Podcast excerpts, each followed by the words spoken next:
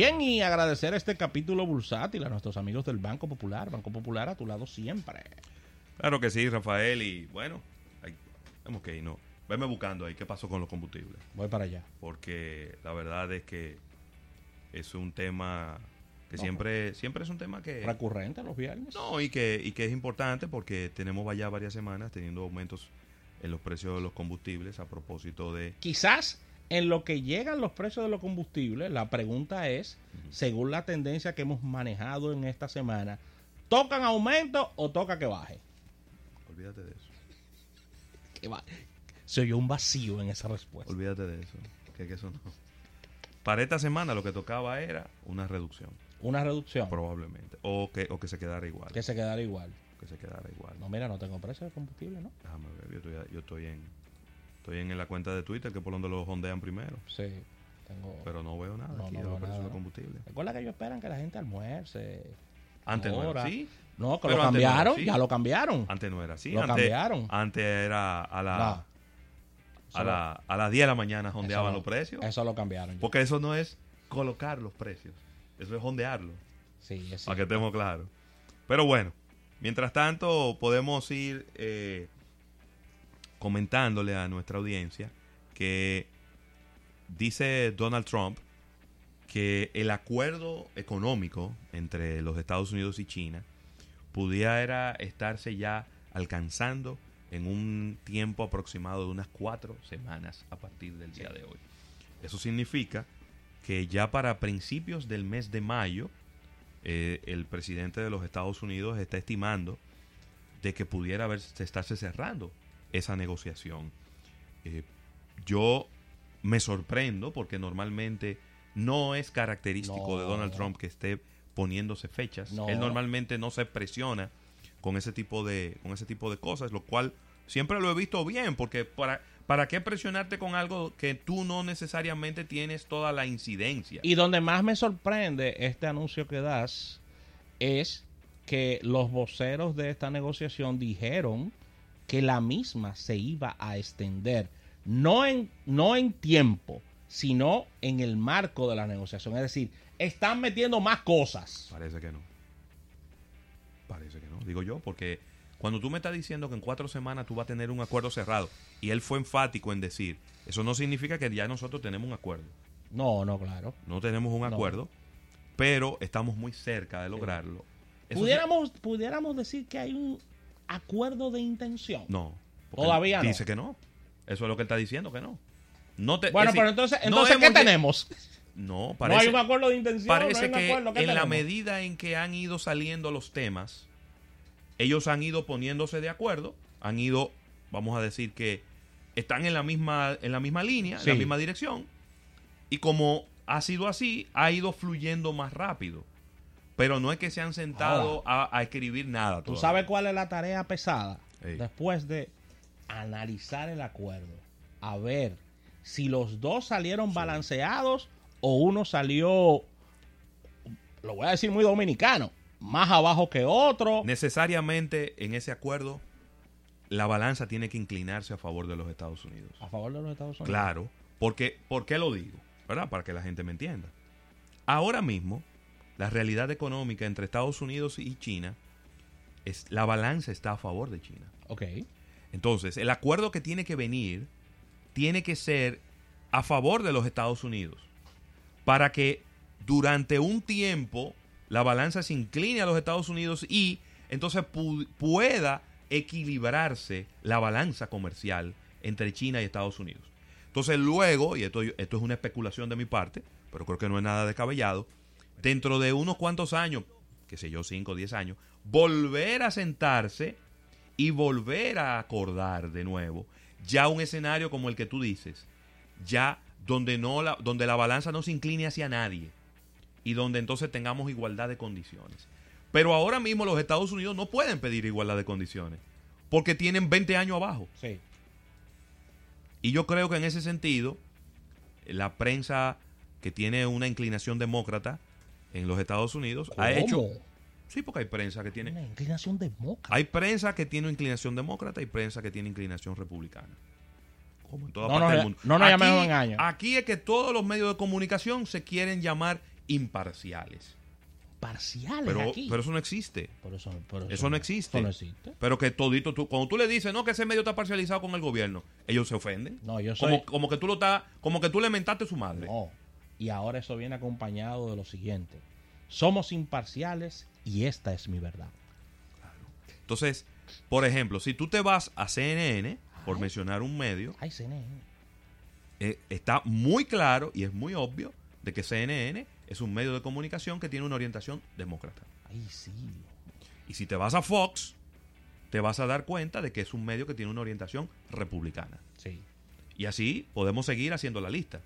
Entonces, yo creo que, independientemente de que quizás no era la manera, la forma, pero en el fondo, el objetivo de Donald Trump era el correcto, era buscar que los Estados Unidos saliera beneficiado y que su balanza comercial sea más equilibrada con la de China, que siempre han estado abajo. Sí. Entonces creo que en ese sentido hay que darle, hay que ponerle una estrellita a Donald Trump porque lo ha logrado. Lo ha logrado con tu socio comercial y con la segunda economía más grande del mundo, que no era fácil lograr ese acuerdo. Sentado y por las buenas probablemente. Él se puso agrio y al final lo ha logrado.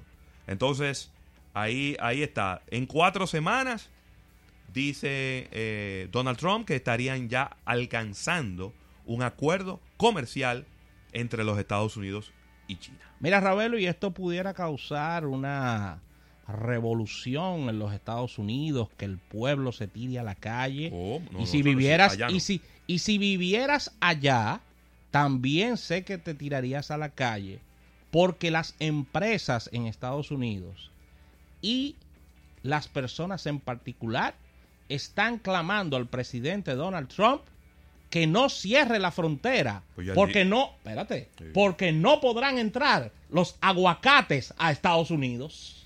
Pero ya él dijo que no la va a cerrar.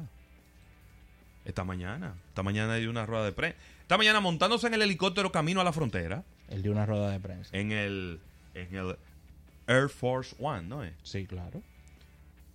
Eh, dijo, no voy a cerrar la frontera. Le voy a dar un año de prórroga al gobierno de México para que reduzca los contrabandos y el narcotráfico. Si no lo logran, le voy a poner impuesto al gobierno de México, que siempre es su, su teoría. La teoría de él todo se resuelve con impuestos. Sí, pero hay un detalle. Entonces, él hay un detalle que, oh, Le está dando una prórroga de un Sí. año para que el gobierno de México ponga, vamos a decir, lo voy a poner en desde la óptica de la cabeza de él, ponga su granito de arena para porque él lo que siempre ha dicho es que ni el gobierno de México, ni el de Honduras, ni el de Salvador, ni el de Guatemala hacen nada para que la gente se detenga y no vaya para allá ilegal. mira, Entonces él dice, pongan de su parte ustedes también. Sí, está bien. Eh, la verdad es que cada país tiene la soberanía de manejar sus, sus fronteras de, de la manera que, que le sirva a sus intereses nacionales. Pero con relación a, a- y no sé por qué el presidente Trump mete en un tema meramente económico a el tema de, del narcotráfico, porque el narcotráfico tiene dos caras. Y, y, y lo que voy a decir no es un tema eh, eminentemente solo social, sino de negocios. Es que yo le voy a decir algo, presidente Trump. Si usted, y esto viene desde hace muchos gobiernos, como consumidor, es decir, Estados Unidos no logra que el consumo baje en su país, es difícil, es difícil que baje los envíos a Estados Unidos, porque que hay, Si hay, demanda, tiene que haber oferta. Exactamente, hay un mercado, Si hay demanda, tiene que haber oferta. hay un mercado y ahí está, ahí está lo que dice Ravelo, de que si está el mercado ahí y los norteamericanos tienen décadas combatiendo la producción, el narcotráfico, lo cual lo vemos muy bien, pero ellos no han sido efectivos en bajar escalonadamente, porque esto se hace a nivel escalonado, el consumo. Todo lo contrario, el consumo ha seguido creciendo de sustancias prohibidas. Entonces, es un arma de doble cara al señor Trump de que debe poner atención no solo lo que pasa en la frontera y lo que le están enviando, sino internamente qué está pasando en su país.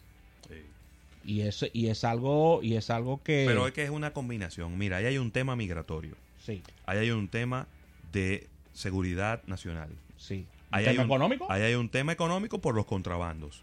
Pero hay un tema de narcotráfico. Es decir, que Sí. eso es un te- el tema de la frontera sur de los Estados Unidos es un tema demasiado complejo.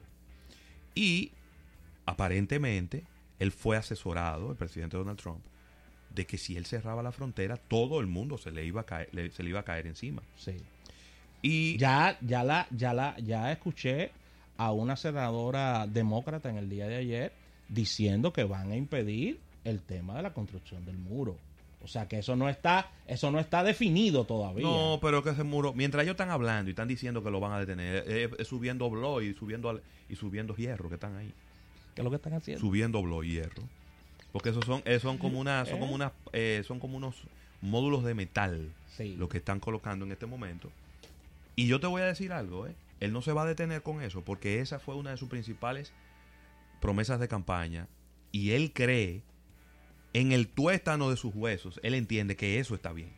Entonces él nunca va a cambiar en esa posición. Pero, pero, pero a ver, a ver, a a ver. Al, lo que pasa es que ese tema, y ya eso, eso lo manejan mejor ellos que nosotros, ese tema de si es un muro o no, eso no es una solución, eso, eso es una solución mediática. No, pero que Porque ese- acuérdate que, acuérdate que el amigo que está preso. No, Eh, ¿Y cuántos que- túneles fue que hizo? Óyeme, ¿Y cuánta gente era que metía por ahí? Por eso yo te dije a ti que en su cabeza él entiende que eso es una solución. Y a él, muchísimos estamentos del Estado le han dicho, eso no resuelve nada. Porque hay parte de la frontera sur donde hay muro. Sí. Y esas ciudades no es verdad que el contrabando es menor, que el narcotráfico es menor, ni que el, el tráfico de gente es menor. Entonces eso no tiene ningún sentido. Pero, pero mueve- movemos, movámonos de ahí porque Sí. tú sabes que aquí hay un grupo también que quiere, que quiere hacer un muro. Ahí sí. Mira, en una noticia de verdad que pienso que es un revés importante para estas dos empresas tecnológicas de China, tanto Huawei como ZTE, el MIT, el Massachusetts Institute of Technology, una de las universidades de tecnología más prestigiosas del mundo, acaba de pausar lo que son sus relaciones con Huawei y con ZTE. ¿Cómo? ¿Y, fue- y qué fue lo que pasó? El MIT, que es una de las principales universidades de los Estados Unidos, yo diría yo del mundo, ha dicho que en una revisión de sus proyectos internacionales y de los, vamos a decir, acuerdos y alianzas que tenía con empresas, que ese acuerdo en particular que tenían con Huawei y con ZTE representa un riesgo elevado. ¿Qué? Pero eso es grave. El MIT no está aceptando nuevos, nuevos compromisos o renovando los que ya tenemos con Huawei y con ZTE en nuestras respectivas subsidiarias en vista de las investigaciones federales de- eh, que, que son a propósito de las violaciones, eh, de las restricciones y de las sanciones que se han colocado a estas dos empresas chinas. Eso lo dijo María Suber y Richard Lester, que son Oh. el eh, vicepresidenta de investigación y el asociado de investigación en una carta en el eh, que, que publicaron en el día de ayer María, María y el señor Schubert y Richard. y Richard, sí, eh, grandes eh, amigos e inteligentes. Me gustaría ver la ficha técnica de esa investigación, porque Yo te voy a decir algo. porque nosotros que estamos dando las noticias diariamente, todavía no hemos podido ver una ficha técnica que me explique desde el punto de vista de tecnología cómo funciona lo que está haciendo y las acusaciones que están dando. Déjame preguntarte Ah. algo. El dinero que el Estado le da de subsidio al MIT en los Estados Unidos. Primero que es una universidad que está en suelo americano. Sí, claro. Y claro. que todos los contribuyentes y los que donan dinero a esa universidad, en su mayoría están en los Estados Unidos. Ok. Tú puedes estar seguro que lo que ellos le están sacando a Huawei y a ZTE son chele, comparado con lo que le da el gobierno y con lo que le dan sus donadores. Y ellos se van a tirar en contra del gobierno de los Estados Unidos, estando ellos en el Estados Unidos. No creo, no. Entonces, eso no es una decisión sobre la base de las pruebas. Eso es una decisión sobre, una- sobre la base de una decisión Relacional. políticamente correcta. Como yo, como una universidad de tecnología, donde se prueban proyectos de alta importancia, Sí, claro. Una de las voy principales tener, del mundo. voy a tener una alianza con Huawei y con ZTE cuando el propio gobierno de los Estados Unidos dice que esa empresa está espiándonos. Y tú puedes estar seguro, y que me disculpen los que piensen lo contrario, que eso comenzó con una llamada de teléfono. ¿Qué? Pero ven acá, El teléfono rojo. una llamada telefónica, Rafa. Ven acá, fulano. Al rector de la El universidad. departamento, el departamento de Estado tiene un teléfono rojo. María. Hay fotos de eso. María, ¿Eh? ¿cómo tú estás? Mira, te mandé una cantina con habichuela con dulce. Mira, a propósito de eso, Sí, sí. ¿tú no crees como que está fuerte que ustedes tengan un acuerdo con Huawei y con ZTE mientras nosotros estamos diciendo que ellos no están espiando? Claro. Yo no te estoy diciendo que lo quite, pero piénsalo. Ya, Yo no te estoy diciendo que lo quite, pero piénsalo. pero ya. Ajá. Mira, Ravelo, moviéndonos a informaciones que tocan muy de cerca a nuestro país, el Banco Mundial está rebajando casi a la mitad la proyección del crecimiento económico para América Latina. ¡Wow! Pero qué dramático estos amigos de, del Banco Mundial. Sí. El Banco Mundial redujo a la mitad las expectativas de crecimiento del Producto Interno Bruto de Latinoamérica y el Caribe para este año. Estamos hablando de un avance de un 0,9% en, en contra del 1,7% previsto en el mes de enero del presente año. Wow. Fue una corrección que se hizo. Ellos en enero tiraron 1.7 y dijeron, no, no, pero espérate, esto está muy lento. Vamos a, a reconsiderar. Y volvieron para atrás y ahora en el día de hoy están diciendo, no, es 0.9 la reconsideración. Y esta corrección es el resultado directo del desempeño que anticipan las principales economías de la región, ya conocidas por todos, Brasil, un crecimiento de 2.2, México y Argentina, menos, atención, menos 1.3. Es decir, va a haber una eh, va a haber una contracción de la economía en el caso de México y Argentina y Venezuela ni siquiera número le pusieron. No, pero ¿y para qué? Ni siquiera número les pusieron. No, pero no- yo te voy a decir Entonces, algo. cuando vemos, Si fuera yo, yo ni siquiera, yo, yo, ni yo dijera, ¿qué? ¿Qué es lo que tú quieres que yo calcule? Pero ¿Cuán- calcúlalo tú. cuando vemos entonces que Brasil tiene un 2.2, México y Argentina están en contracción con 1.3 y la República Dominicana tiene números positivos de 5.5, debo de mencionar la palabra o la frase, el milagro económico. The Economic Miracle. Así que ahí está, todo para atrás con esta reconsideración del Banco Mundial con relación a las expectativas de América Latina y, y, y- y- y lo habíamos dicho la semana pasada que había hablado la directora ejecutiva, amiga tuya del, del Cristina, FMI, Cristina. sí, que cada vez que habla como que ella no habla bonito, Critinita, Pero- Critinita. ella dijo, hay demasiadas convulsiones, esto está demasiado complicado para nosotros estar hablando de crecimientos económicos importantes. Y eso incluye a América Latina y a todo lo que tiene que ver el Caribe. Ella lo dijo y el Banco Mundial está como poniendo el sello final a estas declaraciones, haciendo una reconsideración de cómo irá la economía en estos países. Ravelo. Totalmente. Así que ahí está. Con esta información cerramos este capítulo bursátil, dando las gracias a nuestros amigos del Banco Popular. Banco Popular, a tu lado siempre.